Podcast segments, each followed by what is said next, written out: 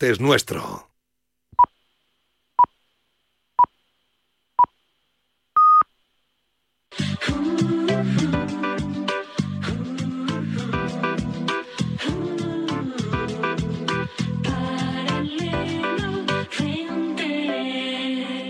Hola amigos, bienvenidos al programa de viajes y turismo de Radio Marca. Comienza Paralelo 20.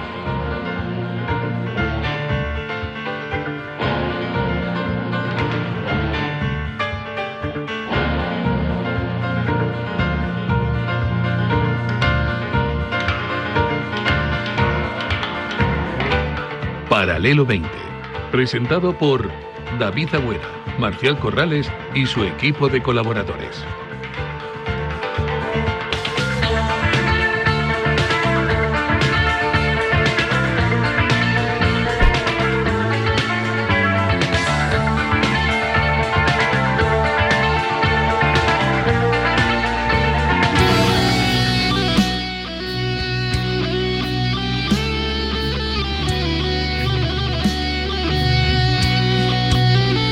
¿Qué tal? ¿Cómo les va? Bienvenidos a este tiempo de radio. Bienvenidos a Radio Marca. Esto es Paralelo 20. Hoy hablamos de viajes, de ocio, de turismo, de gastronomía. Buenos días.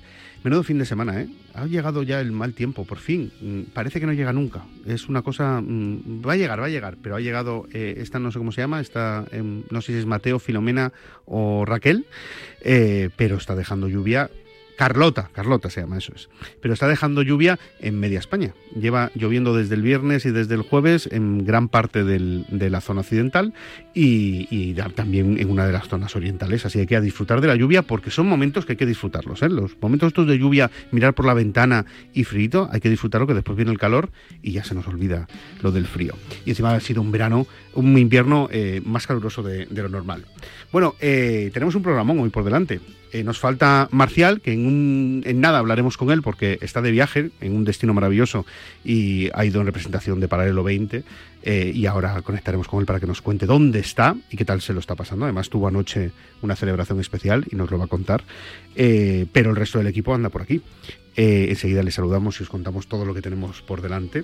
Antes, dejarme que os hable un poco de la Semana Santa, porque sabéis que este año la Semana Santa cae a finales de marzo. Es muy pronto, muy pronto. Para los intereses del turismo es muy pronto, porque evidentemente eh, una semana... eh, una Semana Santa que se celebre en abril siempre atrae más por el buen tiempo que una que se pueda celebrar a finales de, marzo, ¿no? Pero es verdad que eh, esto a los agentes económicos del país les está viniendo muy bien, porque hablan de una recuperación o de un aceleramiento de la recuperación de la economía a partir de la Semana Santa gracias al turismo. Saben ustedes que la economía, la española, lleva estancada unos cuantos meses y que ahora, bueno, pues yo creo que se intentan agarrar a ese faro que es la Semana Santa, que es el primer gran eh, tiempo o la primera o el primer gran puente por decirlo de alguna manera de vacaciones de- del país no es ese mm, primer gran foco de vacaciones que se que tenemos en nuestro país. Y como digo se quieren apoyar ahora en que gracias a la Semana Santa el aceleramiento de la economía eh, puede llegar antes de lo previsto. Pues ya que es gracias al turismo tratemos mejor al turismo. Hagamos promoción de ese turismo hagamos las cosas de otra manera, ¿no? Hagamos eh, una promoción conjunta de, todo lo que puede ofrecer un país como el nuestro, que es absolutamente maravilloso. Como digo, es muy pronto la Semana Santa, mm, el sector le hubiera gustado, evidentemente, que fuera mm, un poquito más allá, porque eh, evidentemente a mediados de abril es una Semana Santa con buen tiempo en gran parte de- del país, a priori, pero los agentes económicos sí que están agarrados a la buena noticia de que cuanto primero sea la Semana Santa, mejor vendrán los resultados económicos.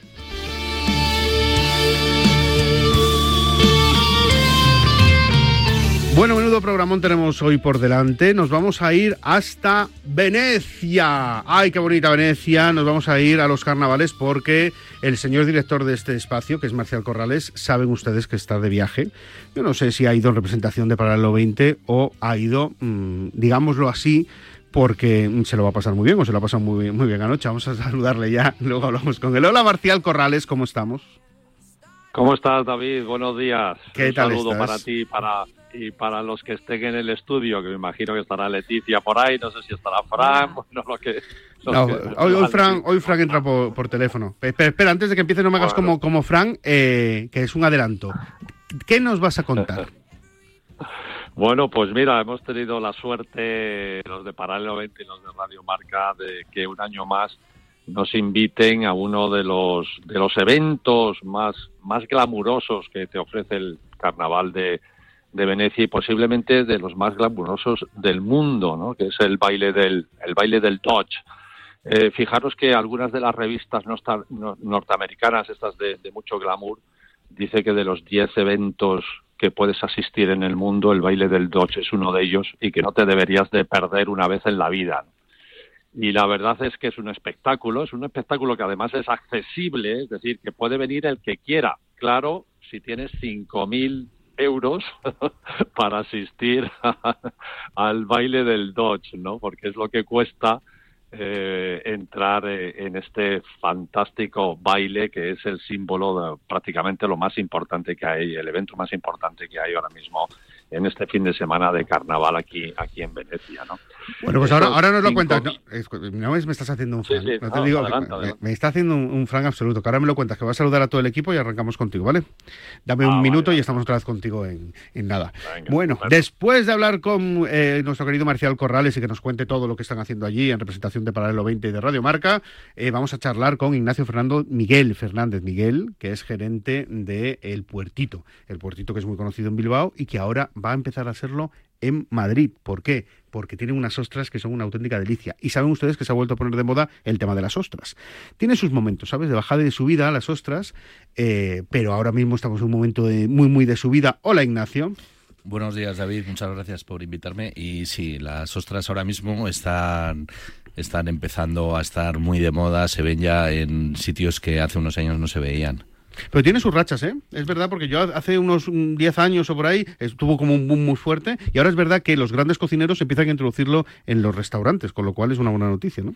Pues sí, es una buena noticia porque al final nosotros lo que hemos intentado desde hace más de 10 años que llevamos abiertos es democratizar un poquito el consumo de ostras, que, que todo el mundo le pierda el miedo y, bueno, pues nosotros estamos muy contentos de, que al final llegue a todo el mundo. Bueno, pues hablaremos con Ignacio de las ostras y de cómo debemos de comer las ostras y mm, si son mejores las grandes, las pequeñas, eh, que acompañar a una buena ostra. Eh, bueno, pues eso, si, si cuando vamos de viaje eh, tenemos que pedir en cualquier sitio, o tenemos que estar muy seguros de dónde las comemos, porque saben ustedes que es un producto que es, delicado.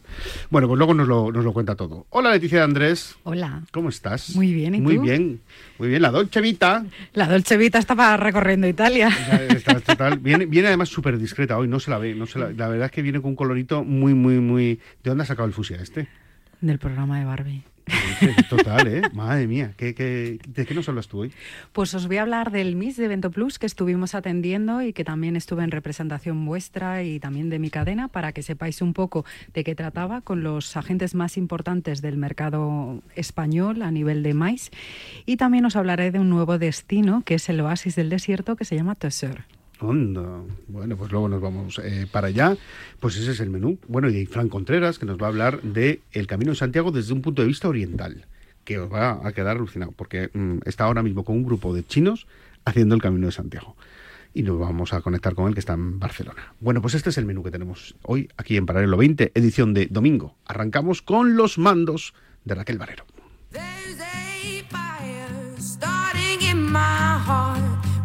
Reaching a fever pitch and it's bringing me out the dark.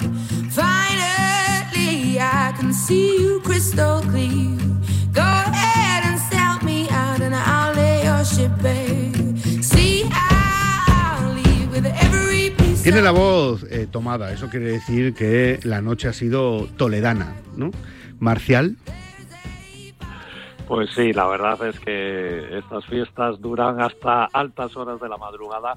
Incluso eh, estaban abiertas hasta el amanecer, ¿no? ¿Te acuerdas de esa película, no? Abiertos al amanecer, pues, pues eh, hasta el amanecer duran, duran las fiestas del baile del Dodge, ¿no?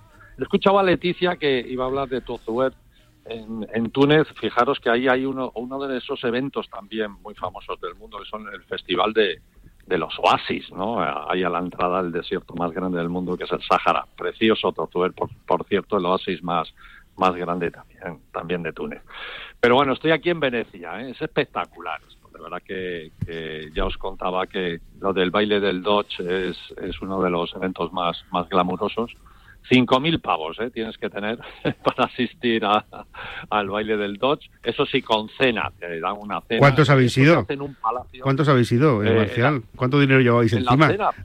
¿Cuántos no, habéis... Pues, digo el grupo con el que has ido tú. ¿Que ¿Cuántos habéis ido? ¿Cuántos dinero lleváis en el coche? ¿Para 5.000 por cabeza?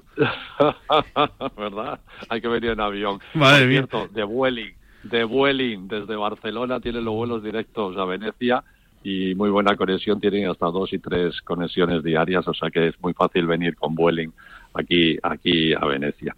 Y esto se celebra, David, para que lo sepan los oyentes también, en un palacio, en estos palacios que están ahí en, uno de los canales de Venecia, precioso, de tres pisos. En uno de los pisos será esa cena que habría por lo menos, yo qué sé, yo creo que casi 200 personas cenando, ¿eh? o sea, imagínate. Eh, y la cena es espectacular porque durante la cena te hacen performance, te hacen música, te cantan en ópera y la cena es espectacular. Eh, eh, te puedes encontrar, mira, yo este año no he ido a la cena, no he estado invitado a la cena, pero otro, otros años que estoy invitado a la cena he estado sentado en una de las ocasiones con Adolfo Domínguez, el, creador de, la marca. la Ruga es Bella, el creador del, del clip La Ruga es Bella. Exacto, el mismo eh, a mi lado estaba el asesor de, del presidente Obama, que por cierto era español en ese momento. O sea que imagínate el nivelazo, el nivelazo que hay, ¿no? O sea, a estas fiestas vienen los sultanes de Oman, viene la realeza, eh, parte de la realeza europea, por supuesto artistas famosos. El año que yo, uno de los años que yo estuve, estuvo Peter Gabriel, ha estado Bono de, de U2, eh, bueno, extraordinario, ¿no? Pues, eh, españoles, españoles que hayan venido y les guste mucho, por ejemplo, Agatha Ruiz de la Prada, le encanta venir, eh, ha venido en más de, más, de una ocasión, pero el bailarín Joaquín Cortés, Antonio Banderas, es decir, que es de mucho, mucho glamour, por supuesto, mucha gente anónima, ¿no? Banqueros, multimillonarios australianos, americanos, bueno, es, es una de, las de, los, las fiestas más, más glamurosas, ¿no? Accedes al palacio a través del canal en una góndola o en barca, en el embarcadero nada más llegar te están esperando unos figurantes con cabezas de caballo y antorchas y cuando entras es muy la película esta de Tom Cruise y, Nicole Kidman te acuerdas de, de Ice, White Sat ¿no? es, de hecho pero se hace, se hace lo mismo dentro de la, de la fiesta que en la película, Marcial. casi. En alguna de las habitaciones lo mismo, pero pero no es no es no es ese. Ahora entiendo lo de los 5.000 euros, Marcial. Ahora lo voy cogiendo. Ah, entiendes, ¿no? qué bueno, qué bueno. Pero mira, eh, nada más nada más entrar, nada más entrar, tienes eh, un performance como el Circo del Sol para que te hagas una idea. ¿no? Suben las escaleras y lo mismo te baja una super modelo en topless con esas máscaras de, la película de Age Side, porque la creadora de este, de este evento, que es Antonia de Sauter, fue la que diseñó precisamente la película de Stanley Kubrick, de, de Ice White Sat, eh, diseñó toda, todas las máscaras, todas las capas, todos los trajes que se ven en ese momento de, la orgía o de, o, de, o de la fiesta privada de la película. Eh, ella diseñó todo el decorado y todas las vestimentas que hay en, que salen en la película, ¿no? O sea, que es una día muy famosa. En una de las plantas hay un pase de modelos de los de, los diseños de Antonio Sauter que tiene más de 2.000 trajes venecianos de época, o sea, es una colección espectacular de las mejores del mundo. Luego subes a otra planta y hay bailes de minueto, en una habitación hay ópera en directo, eh, y luego tienes a la parte de abajo la discoteca, que barra libre toda la noche, claro, porque a ese precio, pues imagínate, no te van a cobrar el cubata, ¿no? Como comprenderás. Pero bueno, van a contar, ¿no? Si acudes, sí, claro, 5.000 es si acudes a, a, la cena y luego al baile. Luego hay otra modalidad que es, en lugar de ir a una cena, vas a un cóctel, pagas 2.700 por ir al cóctel, y al baile y luego si quieres puedes acceder solo al baile. ¿eh? He dicho que es un que es un evento accesible pero no te he dicho que sea barato. No, no, barato, barato no lo es, pero bueno, yo entiendo que también dices- tendrán que tener una Claro. manera de, de cortar eh, el tema y de, y de seleccionar un poco, me imagino, ¿no? Porque al final, Pues esta, que- gente que, creo que tiene un nivel y que, y que necesita Claro. un, nivel y una seguridad, pues me imagino que, que, bueno, pues al final también hay que darle la tranquilidad de, de saber que no, no va a tener, por ejemplo, a un periodista que no nos podemos permitir estos, eso, hacer una foto Claro. en, en un sitio de estos, ¿no? No, no, sí, puedes hacer fotos, ¿eh? Puedes Ah, hacer fotos de todo, puedes, sí, puedes grabar, puedes hacer lo que quieras y tienes la opción más barata que es, si quieres, si eres un ciudadano ahí de a pie, dices, oye, yo quiero ir al baile del Dodge, por supuesto hay que hacer reserva con antelación, ¿eh? es decir, que el, el aforo está limitado. Y entonces tú puedes acceder pagando solamente 1.200 euros por ir solamente a la fiesta. Eso sí, puedes moverte por todo el edificio e ir a todos los eventos. Pagando solamente se hacen, 1.200 euros. Te ha quedado muy bien la frase, ¿eh? 1.200 Pagando solamente 1.200 euros. en comparación con los 5.000, ¿no? pues en este caso solo 1.200 y puedes a- a- acudir a la fiesta con, con barra libre, por supuesto. Pero fíjate, yo os digo una cosa, eh, y ya para terminar, si quieres, así te dejo más tiempo. Eh, Venecia, venir a Venecia. Eso, ¿Cómo está Venecia? pues, ¿Cómo está sí, Venecia? Cuéntame cómo está Venecia. si puedes una venir- fotografía. si puedes- si- sí, si quieres venir al baile del Dodge, estupendo, o cualquier otro de los bailes que se hacen en diferentes palacios, ¿no? Con otros, con otros estilos, más de minuetos, más medievales y tal, no tan glamurosos como este, ¿no? Pero mira, simplemente cogerte en Madrid, irte o ahí a Menques o a París o a Cornejo y, y elegirte un buen disfraz de estos, ¿no? Un buen traje veneciano coger una maletita, venirte a Venecia, llegar al hotel, nada más llegar al hotel, te vistes, te vistes totalmente y sales a la calle y ya es increíble. O sea, pasas un fin de semana espectacular. Te conviertes tú en el espectáculo porque la gente te para, se saca fotos contigo y luego llegas a la Plaza de San Marcos y está todo el mundo como tú. Bueno, eh, simplemente callejear y hacer una visita vestido de- de- con los trajes de- del carnaval por Venecia ya vale la pena venirse un fin de semana y, y pasarlo pasarlo en grande. Este fin de semana eh, está siendo gris y un poco lluvioso, con lo cual desmerece un poquito pues todo, pero la verdad es que no le quita la fuerza del glamour que tiene Venecia en estas en estas fechas primordiales que es el carnaval. Bueno, pues nada, disfruta mucho. Aquí en, en- en la Tierra Patria seguimos igual, ¿sabes? Están lo de los tractores por un lado, eh, Sí, otros con lo de Zorra por, por- con la canción para atrás y para adelante con Eurovisión. Ya sabes, estas cosas. De Bueno, no me preguntes, no me, pregu- no me no me preguntes que soy músico y no me preguntes sobre la canción de Zorra.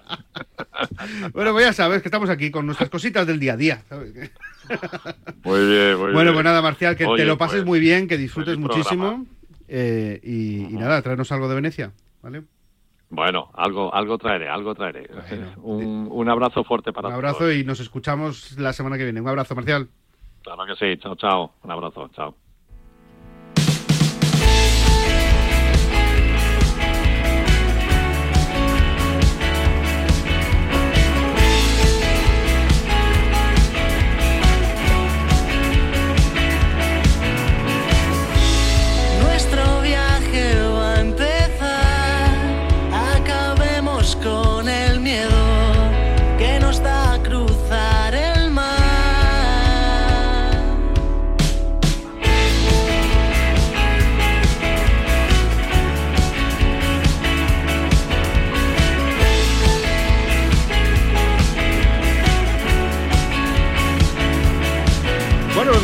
Nuestro viaje dominical, este viaje que hacemos en Radio Marca cada sábado y domingo en Paralelo 20. eh, y nos vamos a comer, a comer bien, rico, agradable y además uno de los productos que más me gusta a mí. Esto de las ostras tiene amantes y odiadores oficiales, ¿no? o, o negacionistas de las ostras. Hay gente que no las puede ni ver, ¿sabes? No, no existe la ostra. Pero hay gente que nos vuelven absolutamente locos. Bueno, pues ya tenemos un sitio en Madrid que lleva años triunfando en Bilbao, que se llama El Puertito.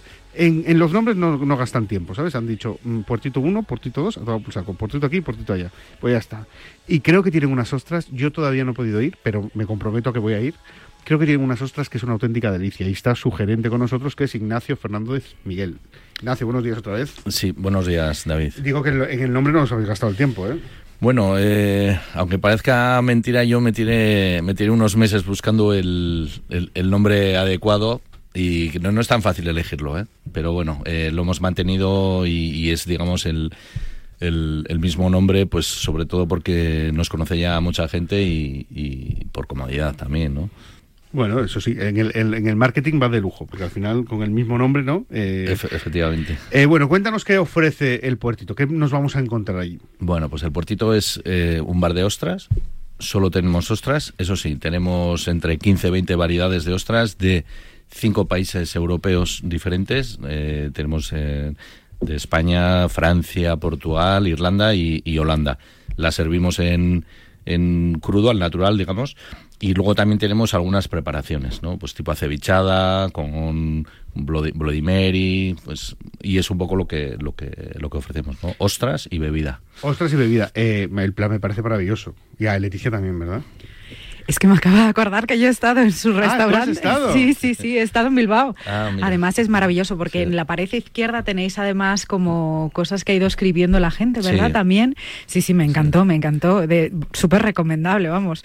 Yo creo que os voy a invitar en cuanto terminemos el programa para que vayamos ahora al de Madrid. Claro, al puertito hay que ir. Sí, a- sí, sí, para es. probarlo. Es fantástico y la calidad pues era muy buena. queráis. Sí, Sí, sí. sí. Eh, mm, y no las tenéis calientes, ¿no? Porque ahora se No. puso también de moda lo de la, la, la ostra caliente, ¿no? Sí, que bueno, para en- mí no, ahí no hay que experimentar, o sea, dejarlas frías, que están muy ricas frías. Sí, a mí personalmente no, eh, cocinadas pues no, no me gustan, pero bueno, eh, en- por ejemplo en Estados Unidos se llevan preparando a la parrilla toda la vida con muchas salsas. Yo creo que le quitan un poquito el, el sabor y, el, la fuerza que tiene la, la ostra, ¿no? Pero bueno. La ostra es un producto que viene con tanta fuerza desde, desde, desde, la- desde el base, o sea, viene con una materia prima tan fuerte que yo creo que, mm, dice un cocinero amigo mío, que eh, si el producto es bueno, eh, lo que no tiene que hacer el cocinero es estropearlo, o sea, tratarlo mucho, y en el caso de la ostra es así, ¿no? O sea, déjame la ostra tranquilita.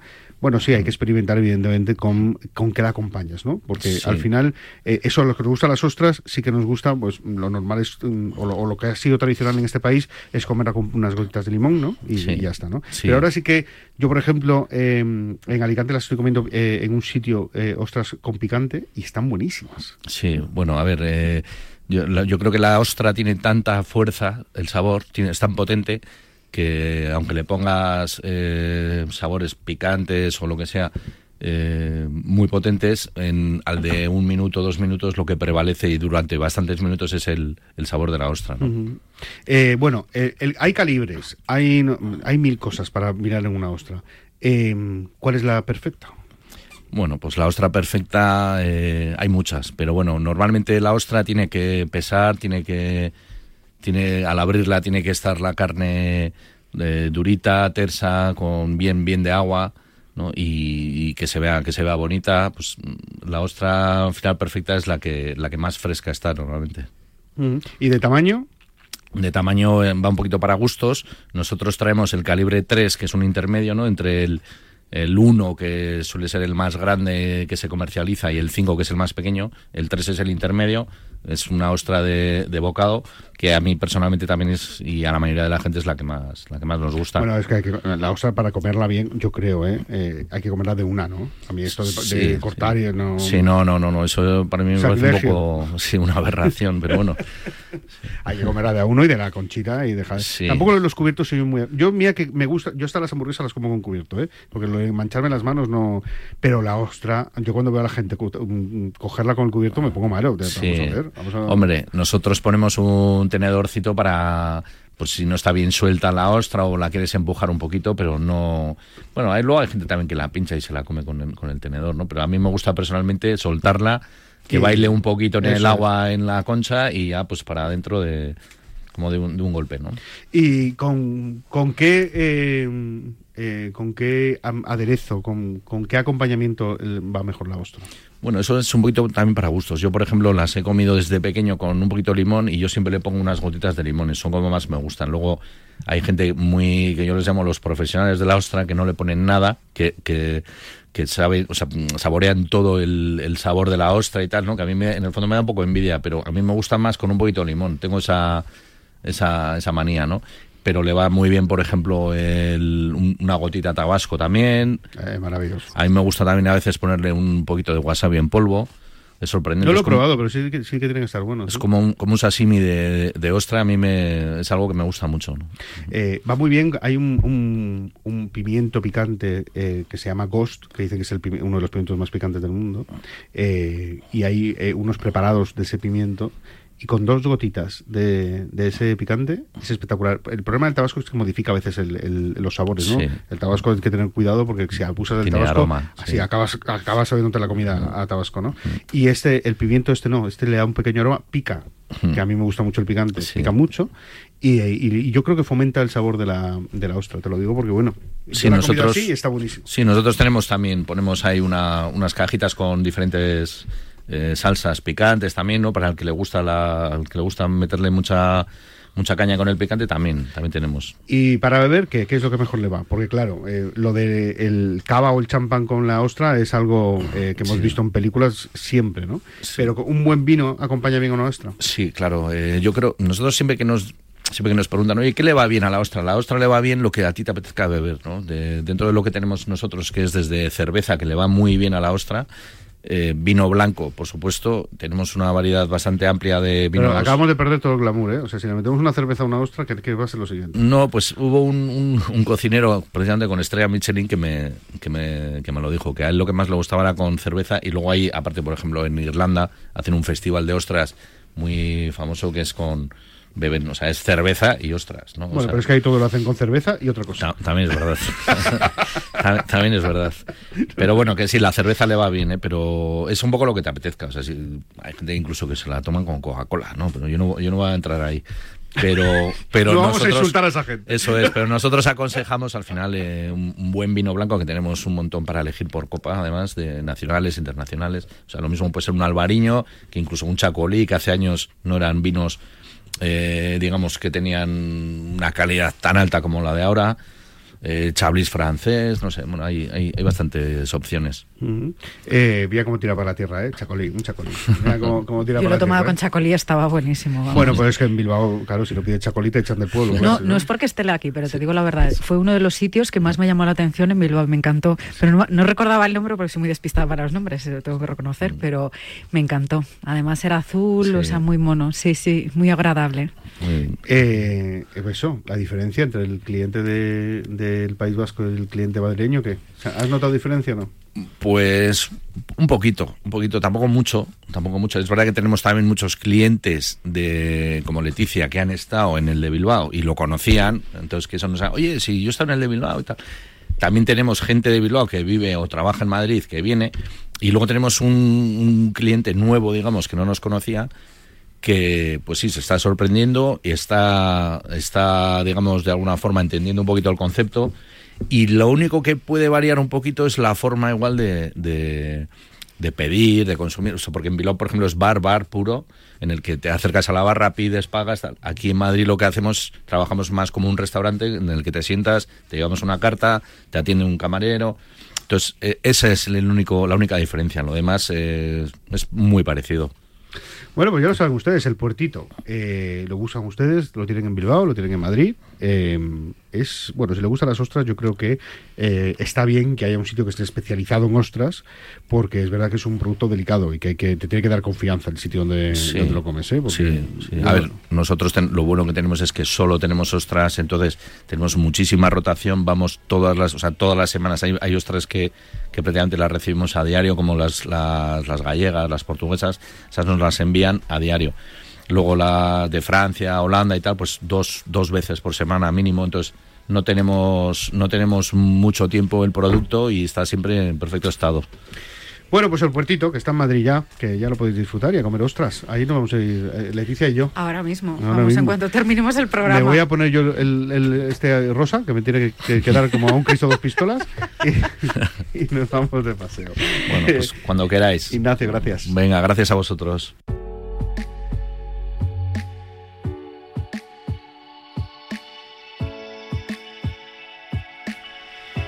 Y hoy quiero hablaros de Magic World, el nuevo marinador, una de las propuestas turísticas de ocio y diversión más importantes de Europa. Ahora tenemos nueva imagen y nuevo nombre para Magic World, el nuevo marinador, y es que tras la compra del mejor complejo hotelero vacacional por parte del Grupo Fuertes y la cadena hotelera Magic Costa Blanca, se han iniciado las obras de remodelación en la que destinarán atención 40 millones de euros para ampliar la oferta para el visitante y modernizar las instalaciones, convirtiendo el complejo en uno de los más modernos del mundo. Magic World, el nuevo marinador, abrirá sus puertas en verano de 2024 con 1.229 camas y mejoras en innovación, eficiencia y sostenibilidad. Una auténtica pasada que sitúa al resort como un destino turístico destacado, atrayendo a viajeros tanto a escala nacional como internacional, posicionándose como uno de los principales complejos turísticos de Europa.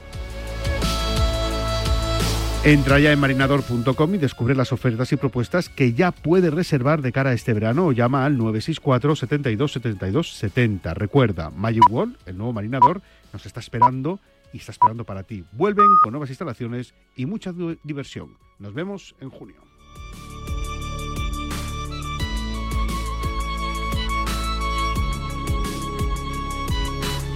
Un viaje diferente con Paralelo 20. Grita mi nombre, no quiero ser aquello que esconde. Di que me adora, di que quiere estar conmigo toda hora. Llámame amor, en el mercado cómprame flores. Cógeme la mano, que todo el mundo sepa que te amo. Turismo Costa del Sol. Hola Andrés, ¿qué tal el fin de semana? Pues han intentado robar en casa de mi hermana mientras estábamos celebrando el cumpleaños de mi madre. Así que imagínate. Dile a tu hermana que se ponga una alarma. Yo tengo la de Securitas Direct y estoy muy contento. Por lo que cuesta, merece la pena la tranquilidad que da. Protege tu hogar frente a robos y ocupaciones con la alarma de Securitas Direct. Llama ahora al 900-103-104. Luchenko Pogachar ya la ganaron. Vuelve la clásica Jaén Paraíso Interior este 12 de febrero. Conoce todos los detalles del recorrido y consigue premios exclusivos participando en juegos interactivos en Marca Plus, revista y guía oficial de la prueba. Van Aert, Ayuso, Rodríguez, los mejores corredores se dan cita en el Superlunes de Jaén. Colaboran Marca y Radio Marca. Un viaje diferente con Paralelo 20.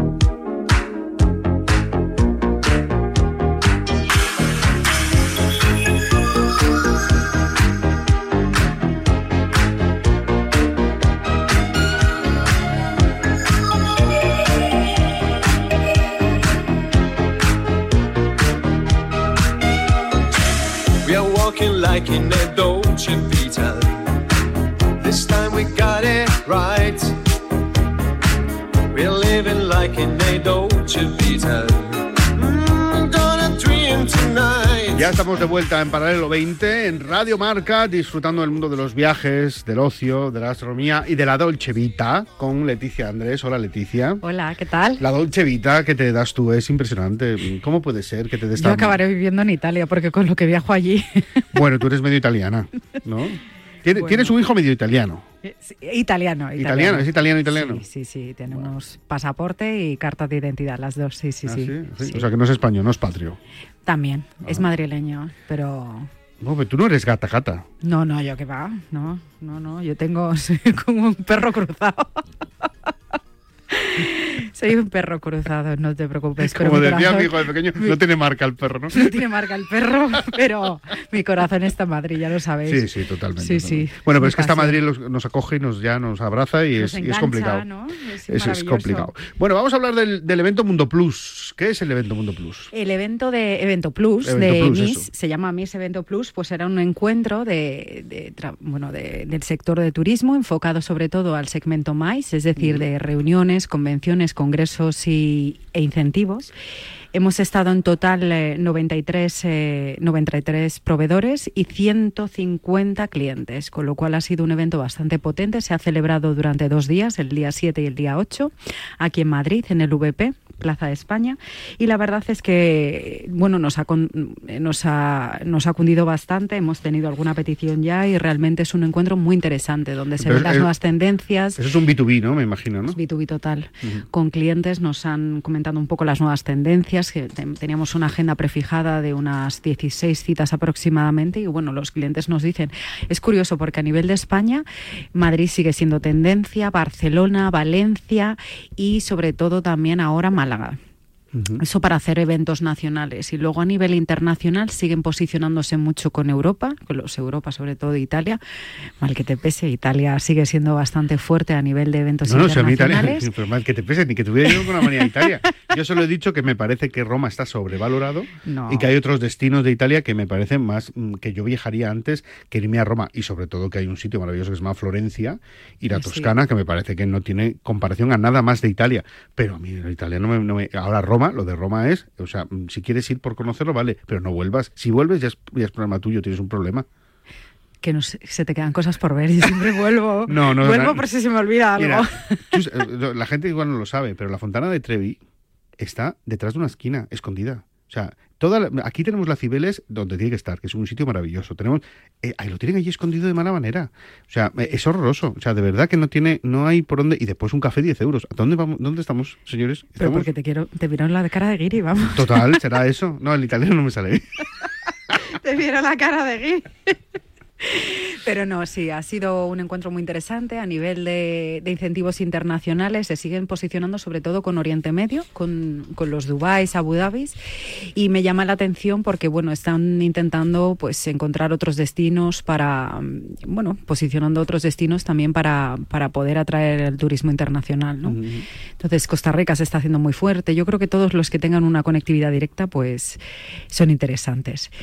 Y nada, os, os iba a hablar de otro destino muy interesante. Oye, que. Costa Rica eh, lleva siendo el país que más crece en Latinoamérica en los últimos años. Hace mucho tiempo lo están haciendo muy bien y es un destino que, que también mola mucho y que hay que visitar. ¿eh? Tiene una selva que es maravillosa. Que es verdad que hice lo de la selva y después tienes aquí parajes naturales que son también una maravilla. No hace falta irse, pero Costa Rica es un destino que merece mucho la pena. Hay que, hay que visitarlo. Y el turismo de congresos es muy importante. Hay que cuidar el turismo de congresos porque mueve mucho dinero eh, durante todo el año y porque las, las grandes empresas funcionan mucho a través de congresos. Con lo cual eh, es un turismo que eh, Madrid y Barcelona han sido referencia durante muchos años. Y decía Leticia, Valencia, ahora Málaga, bueno, pues donde se han hecho bien las cosas y en Valencia y en Málaga se han hecho muy bien las cosas, pues al final tienen resultados después de... Ha transformado, son dos ciudades que se han transformado en los últimos 25 años de una manera que no las, no las conocería nadie, ¿no? Con lo cual, bueno, pues el trabajo bien hecho, pues, pues se valora. ¿A dónde me llevas? A Toser, A Tushar. a Túnez. A Tushar. Pero se pronuncia así. Toser, Tushar. Toser. Tushar. Te voy a llevar a Túnez. Es un destino, yo creo que poca gente lo conoce. Es un oasis en medio del Sáhara. De hecho, es, eh, es, eh, bueno, la, es la última ciudad que surgió de Túnez. Eh, desde Madrid, por ejemplo, súper fácil de la conectividad. Tenemos ahora, eh, es temporal, pero tenemos vuelos con Transavia, con lo cual podemos hacer una conexión París. Te puedes quedar dos noches en París o hacer solo el stopover y luego continuar a, a tus seres. Son dos horas y media de avión y realmente te, te posicionas en el desierto como en 10 minutos aproximadamente. Luego yo creo que es una ciudad muy interesante, está en el sur del país, no sé si habéis estado alguna vez. No, en no he estado No, tenemos que ir, tenemos que ir. Hombre, me- me- si me- eh, tengo que apuntar a todos los sitios donde me tienen que llevar, pero, pero, no, me, no, pero no me acaban de llevar. Vamos. Pues sí, como ciudad es una ciudad. Pero es- las noches en París tampoco soy yo muy fan de París, ¿eh? Tampoco. estamos. Es que no le Tampoco- gusta ningún destino que Que propongo. sí, no, no, no, Tushar seguramente que me encanta, pero París es, me pasa un poco como Roma. Me, me decepcionó, me esperaba otra cosa cuando... Pues la delicatessen que tenemos hoy aquí son las ostras y en tu ser es la carne de dromedario, que yo no la comería honestamente, pero bueno, es ¿Por una de no? las delicatessen. Ay, no, porque pobrecito el dromedario. no Bueno, claro, y el, y el lechón no te parece pobrecito. Y, No como, no como ternera tampoco. Eh, pero y cerdo tampoco. Ni tampoco, bueno, cerdo de vez en cuando. Ni ternera ni cerdo estoy ahí, ahí. Escúchame, pues yo creo que conmigo en el Thai comes... Claro, como te lo, como te lo adornan... Como me lo adornan y lo veo. Si no lo veo, me lo como, pero si no lo veo, me lo como. Pero si ya hace Si tiene forma de animal, no, ¿no? Bueno, la ostra no tenemos. Claro, es, es- la comes viva. Me la como viva, sí, sí. Y nada, comentaros un poquito del destino, que realmente es un destino que merece la pena. Una referencia gastronómica es el Café Berbere, Mm. que me, me gustó mucho. Luego también eh, el visitar las mezquitas, eh, todo lo que es la Medina, que es del siglo XIV. Eh, el Museo de las Artes, eh, de- el Museo Popular también y de Tradiciones Populares, creo que merece la pena también verlo. Luego, como bien decía Marcial, tiene un palmeral y en el palmeral hacen un festival internacional que se celebra del 24 al 27 de diciembre. Merece la pena porque hay conciertos, food trucks, música en vivo, hay también bailes tradicionales y es algo muy llamativo. Del Los que 24 vayan- al 27 de diciembre. de diciembre, justo coincidente con nuestras navidades. Entonces, quien quiera de- cambiar de destino, como hablábamos en otro programa, y quiera hacer algo diferente, pues se puede ir al Festival Internacional del Oasis. ¿Y, y de qué va ese festival? ¿Cantan? Cantan, bailan, eh, tienes comida tradicional, tienes el mundo bereber, puedes hacer excursiones, es muy interesante. Mm. Sí. Y luego, bueno, también que sepáis que tiene una roca que brota de, de todo lo que es el desierto del Sáhara con forma de camello, eh, eso dicen. Y seguramente eh, tu ser no suene de nada, pero cuando digo, os, os comente que se grabó en la primera película de Star Wars, entonces seguramente ya os Tampoco me gusta a mí Star Wars. Es que nada, es que hoy nada, ¿eh? Qué negativo es. la guerra ¿A ti de las gusta- galaxias. ¿Te gusta Star Wars? La verdad es que no. Pues eso. Pero bueno, que si hay que disfrazarse en tu ser, yo me Me disfrazo. parece una fricada esto. Que ahora me van a, linchar. ¿sabes? Hoy te Me van a linchar, ¿eh? Pero. entre, entre lo de Roma, París y Star Wars, creo que vas a generar bastantes enemigos. Y luego comentaros que durante el periodo de Ramadán, que este año empieza el 10 de marzo, también bastante temprano, y termina el 9 de abril, sí que no hay vuelos con tanta frecuencia. Continuarás Tuniser, eso sí. Y, y comentaros que una cosa que me llamó la atención fue el paseo en globo, donde se puede hacer un desayuno. ¿Qué dices? Al amanecer, sí. Me mola mucho lo de los paseos en globo. A mí también. Me mola mucho. Sí, sí. De hecho, yo lo organizo de vez en cuando, los, lo de el vuelo aerostático este. ¿Ah, sí? ¿Dónde? En, en los eventos que hago. es que no me lo quiere contar o no me quiere invitar, una de dos. No, no, no, los eventos que hago, sí, sí. Lo que pasa es que donde te encargan el evento y lo organizas, una de las cosas que, que he incorporado desde hace tres o cuatro años es eh, vuelo con, con globo. Sí. Eh, me parece una maravilla. Yo me fui a, a- a Nuevo México a ver el festival este de, de carrera de globos que lanzan eh, como un millón de globos y me parece una, una, una maravilla, una barbaridad. Es que siempre asociamos al final los globos con Capadocia, por ejemplo, pero luego hay otros destinos como Túnez que no lo tiene tan saturado y es una experiencia muy bonita. Entonces, bueno, Mm. Y lo del obviamente no desayuno lo- me parece súper chulo ahí, Sí. desayunarte en el globo, ¿no? No lo La haría en julio ni agosto, obviamente, por el calor, pero yo creo que los mejores meses para ir a Túnez es ahora. Ahora o enero, febrero, que hay un tiempo muy agradable, todavía entre 26, 28 grados e incluso en el desierto se está fabuloso. ¿Y alojamiento ahí en Toucher? Sí, el Anantara Tusser. Anantara Es ma- maravilloso, ¿no? Es un hotel maravilloso porque es un oasis. Además, una recomendación son las villas que tiene, que algunas tienen también piscina y también se puede reservar la suite real solo para cenar o para comer, con lo cual pagas solamente el menú y, es, y tienes esa experiencia de suite real aprovechando la piscina, los, eh, los beneficios de esa suite con un módico precio. No tan caro como el Festival de Venecia de Marcial, por supuesto. No, no, no. Pero bueno, que escúchame, que Anantara es lujo. Decir que Anantara es gente- lujo y además es un hotel que es un oasis dentro del propio desierto. También tenemos camellos, tenemos también Sí, caballos. eso en toda Europa. tenemos caballos y dromedarios, por supuesto. bueno, te has tenido tiempo, ¿no? Hoy me he explayado, sí. De verdad, súper recomendado. No necesitamos visado, que eso también es importante a la hora de viajar. Los vuelos están en torno a los 270 euros ida y vuelta por persona máximo. Y es un desierto eh, espectacular, como sabéis, es de los más grandes del mundo. Bueno, pues Toucher, que es la propuesta de la Dolce Vita de Leticia. Gracias. Gracias a ti.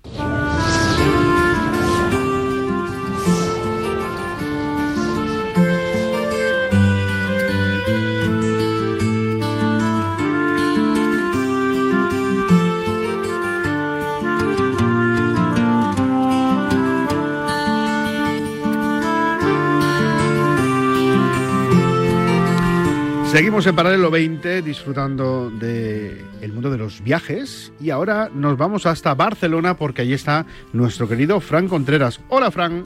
Buenos días, ¿cómo estáis? Muy bien, ¿qué tal estás? Bien, bien, Bien. con el con el no sé qué, qué sé yo, el sano pellizco que, que todo viajero tiene antes de emprender la aventura y así estoy con mi grupo de 15 chinos y en unas horitas en Roncesvalles, en Navarra, Nafarroa, para aprender la, la- emprender la aventura al pie del camino, del camino de Santiago. Feliz. Yo creo que yo creo que te lo puedes hacer con los ojos cerrados ya, ¿no? El camino, porque No, para nada, para nada. No, son 900 kilómetros, cuatro autonomías, Navarra, La Rioja, Castilla y León y Galicia. Siento dejar Aragón fuera, pero es que en Aragón a los peregrinos no se les trata muy allá, lo siento. Apuestan más por el esquí que por el mundo peregrino. Y, y en esos 900 kilómetros cada día es una aventura en la que descubres cosas nuevas, no solamente en los pueblos, en las grandes ciudades, sino en paisajes y siempre cambia. Mira, salgo ahora en febrero, en unas horas cuando esté en Navarra y hay nieve, cambia el paisaje, cambian cambian las aldeas, cambian los pueblos, cambian los, los caminos y siempre hay algo nuevo por descubrir. Oye, ¿qué tiene de especial hacerlo con, con, eh, con acompañantes en esta ocasión eh, asiáticos? ¿Qué tiene de especial y cómo se vio el, Mucho. cambia- el camino cuando el que ve, lo- el- si lo miramos con unos ojos de un asiático? Mucho, mucho, mucho. Mira, este proyecto, sabes que hago diferentes viajes de autor. Sí. Uno los hago con CR Listen para, para españoles en el Camino de Santiago. Hago los viajes de autor a, a Egipto. Por cierto, en marzo ya está cerrado el grupo. Me voy en marzo para Egipto y a, y a Turquía en septiembre con holacruceros.com para quien se quiera apuntar en la página web. Y, y luego hago con BM Aventura mm, estos viajes al Camino de Santiago en un proyecto que nació hace seis años, David, eh, con, con mi compañero Bram, decidimos ser receptivo para las agencias de viajes chinas. Fuimos a Pekín en dos ocasiones para, para mostrar, para compartir y para enseñar lo que era el Camino de Santiago y España. Y, y desde hace ese tiempo, pues trayendo, eh, recibiendo a, a viajeros chinos. ¿Qué los convierte en especial? Pues que son diferentes, para mí son diferentes a cualquier tipo de turista que venga de, de Oriente. Son el- la personalidad china es muy distinta a la coreana o a la japonesa. El chino es un, un tipo de turista, de viajero respetuoso, eh, tremendamente curioso, tremendamente curioso. Son como niños chicos, preguntan por todo. Vas caminando y te preguntan por una roca, por un árbol, por una piedra. Eh, me llama la atención sobre todo sus ganas de saber, su sentido de- del saber estar.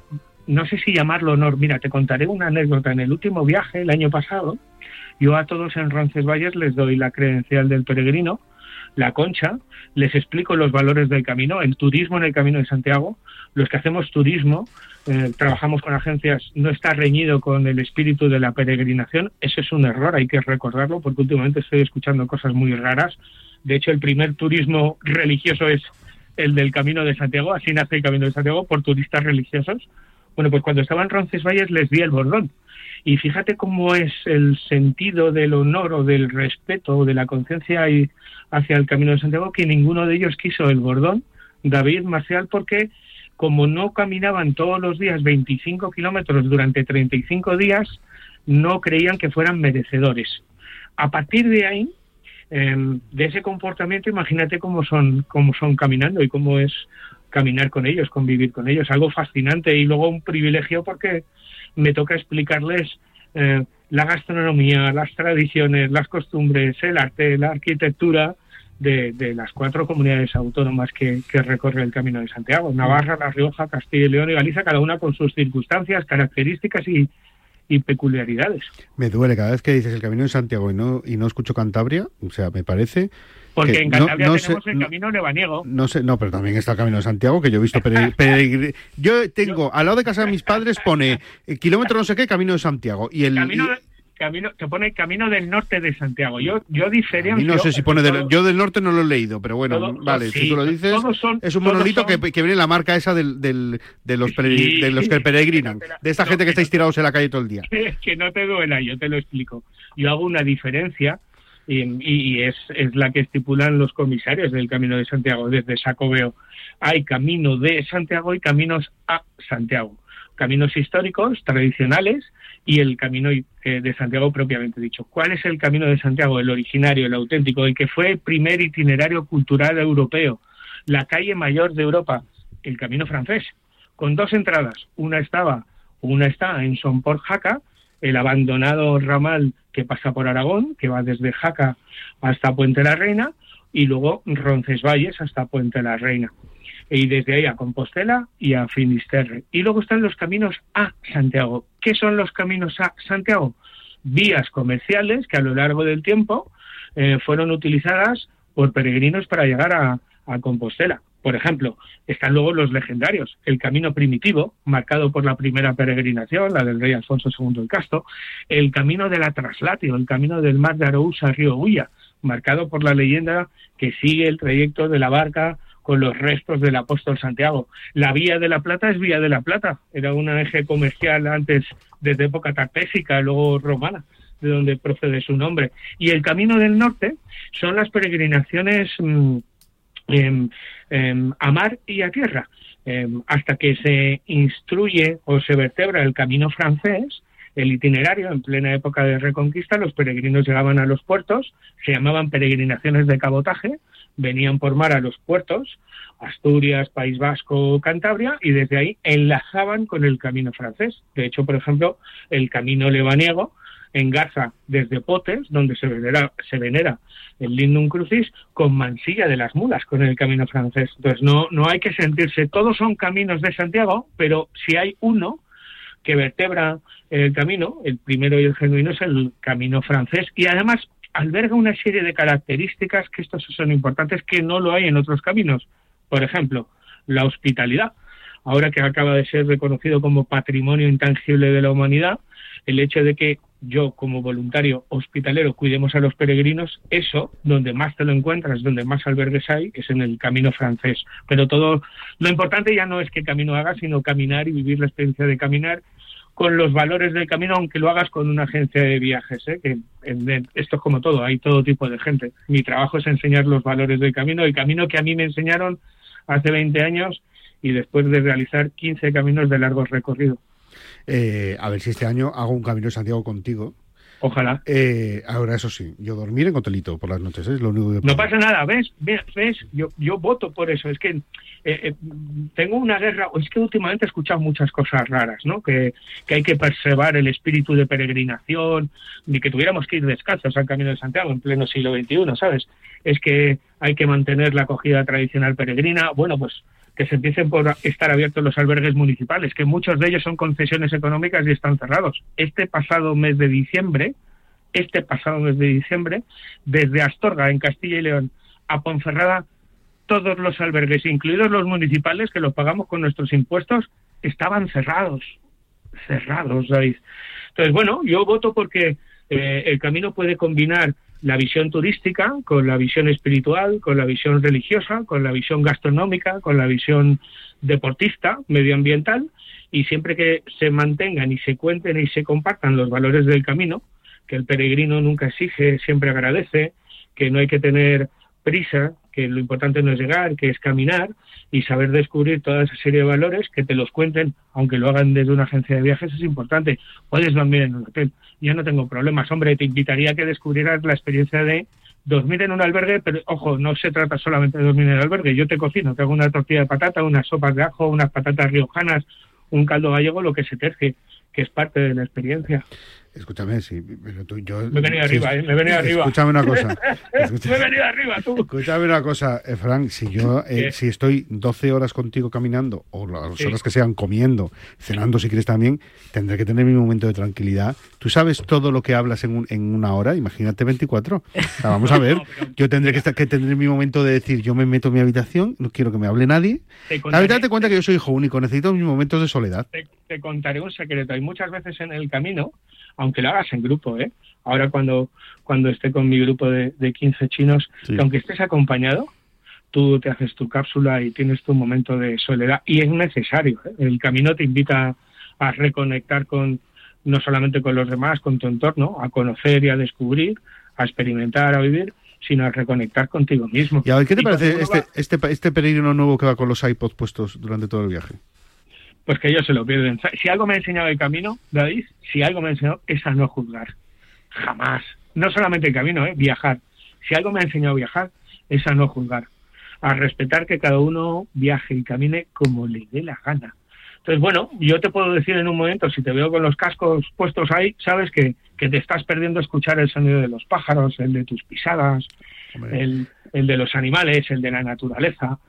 pero cada uno que, que camine como quiera. Yo te puedo invitar a que descubras otra forma de caminar, que es lo que hago en la guía mágica de Camino de Santiago de ediciones Luciérnaga Planeta, que es lo que hago con mis grupos y que es lo que hago cuando me voy a peregrinar yo solo y soy hospitalero. Eso es lo que le digo a los peregrinos. Luego cada uno que, que haga lo que quiera, porque además eh, el camino, igual que los viajes, le dará a cada viajero a cada peregrino, cada caminante, lo que necesite. Y ahí yo ya no me meto. Eso son, llámalo lecciones metafísicas o metapsíquicas, eh, espirituales que me ha enseñado viajar y caminar. ¿no? El viaje y el camino te dará lo que necesites, no lo que busques, siempre. Y cuando te pones eh, filosófico me vuelvo loco, ¿eh? Ya, te, dejaría todo el programa para ti. Bueno, no lo sé, no lo sé. Hay gente que consejos doy que para mí no tengo y le dijo la sartén al cazo. ¿tú sabes? También es verdad, el sartén al calzo tienes razón. Bueno, eh, Fran, que tengas buen viaje, que disfrutes mucho y nos, lo, y nos lo cuentas la semana que viene, cómo te va, ¿no? Sí, sí, sí. De momento, mira, va a ser apasionante porque máximo respeto para una gente que ha hecho miles de kilómetros, que se viene a Europa, a una cultura completamente distinta, em, sin saber el idioma. Y, y a disfrutar, y te lo cuento más y mejor la semana que viene con ellos. A ver si alguno se atreve a, a saludaros. No lo sé, vamos a ver. Vale, genial. Fran, gracias por todo y disfruta del viaje. Gracias a vosotros. Buen fin de semana. Buen camino.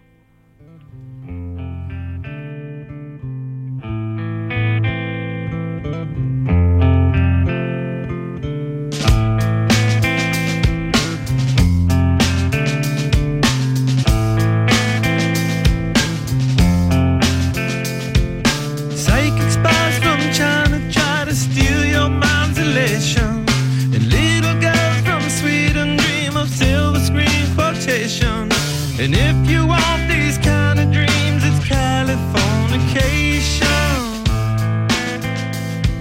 Y así transcurrió un día en la radio. Qué bien nos lo pasamos haciendo Paralelo 20. Leticia, gracias. Gracias a vosotros. ¿Qué vas a hacer este domingo? Pues mira, como es el Año Nuevo Chino, voy a ir a ver seguramente alguno de los espectáculos que hagan. El pasacalles ya ha sido, porque, bueno, no, el pasacalles es ahora en una hora y pico. A lo mejor me, me da tiempo a llegar, no lo sé. Bueno, pues nos vamos Luego a comer ver. contigo, por supuesto. Por supuesto. Y en este domingo, qué mejor cosa que tenemos que hacer que comer unas ostras. Gracias por estar con nosotros. Muchas gracias a vosotros por, por invitarme, ha sido un placer. Ignacio, de El Puertito. Y a Marcial lo tenemos en los carnavales. Y, y a Fran con los chinos. Y Javier anda por ahí con sus cosas, ya sabes. él está, pero no está. Y a Raquel al- en el control técnico. Está todo el equipo. Que volvemos en siete días. Nos escuchamos. Nos disfrutamos. Adiós. Dream of